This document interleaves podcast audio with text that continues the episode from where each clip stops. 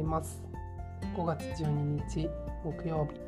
僕の気になる教育ニュースパーソナリティの陣平です。この番組では平日毎朝5分程度でその日の重要そうな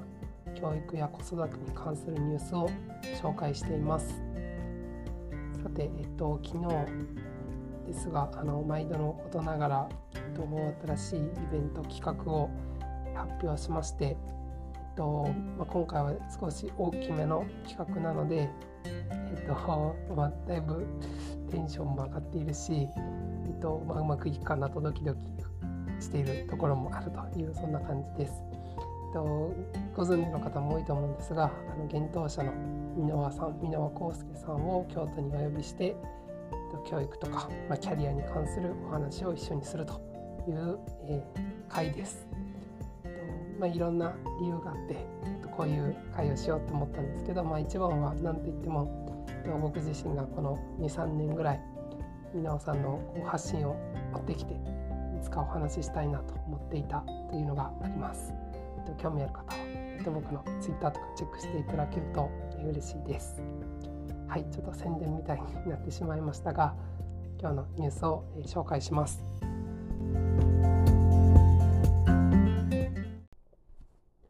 今日は教員採用試験の早期化に意欲文科大臣時代に追いついていないというニュースを紹介します。末松文科大臣は教員不足に対する当面の対応について記者から問われ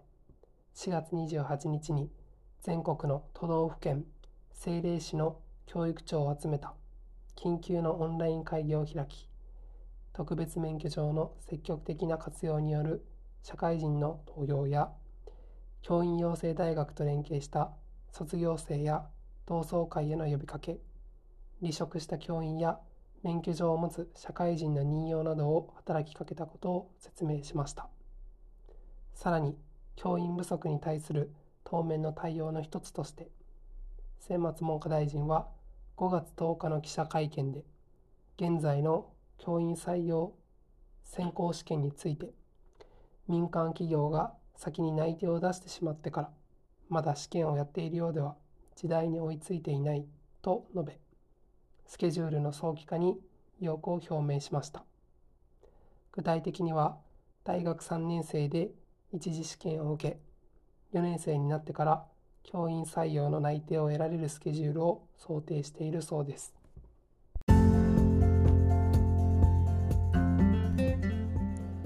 わけで、えー、今日も共済のニュースということで、まあ、根本には、教員不足のお話があったわけですが、えっと、また新しい話題かなと思って紹介をしました。えっと、これについては、まあ、いろんな角度から、えっと、コメントができるかなと思うんですけど、えっと、この時代に追いついていないというのが、まあ、どういうことなんだろうなというのはちょっと気になっておりましてうんなんか個人的には企業さんの内定が出るのってすごくなんか早いというかなんか大学生がなんかすごい早くから何かこう内定というものを得るために、えっと、頑張っているのがをよく知っているのでなんかその辺りもう少しむしろそっちをスローダウンしてくれた方がいいんじゃないかなって思ったりはしています。なんか早くにやったとて、まあ、やり始めるのは別に早くてもいいかなと思うんですけど、まあ、早くにこう内定が出たとてなんかその後にやりたいことが変わったりとか、うんと、することも、まあ、多々あるのかなと思っていて、とまあしょうがないんですけど、まあ、企業さんがそういうふうにやっているので、まあ、それに合わせて頑張るっていうしかないかもしれないんですけど、まあ、個人的にはできるならまあ、どっちももうちょっと遅くてもいいんじゃないかなと思ったりはしています。で、えっと、この共済とすごく密接に関わってくることとして、えっと、教育実習とか、まあ、自分がこう先生に本当になるのかとか、まあ、向いてるのかとか、えー、できるのかとかそういうことを判断するために、まあ、実習っていうのが一つあるかなと思うんですけど、えっと、3年生とかでやることが多いんですよね今の段階だと。なのでもしこう早ければ早いほどこの実習に行かずに共済を受け始めないといけない人が出てきちゃうんじゃないかなとか、えー、をちょっと危惧しています。えっと、私立大学の中では3年生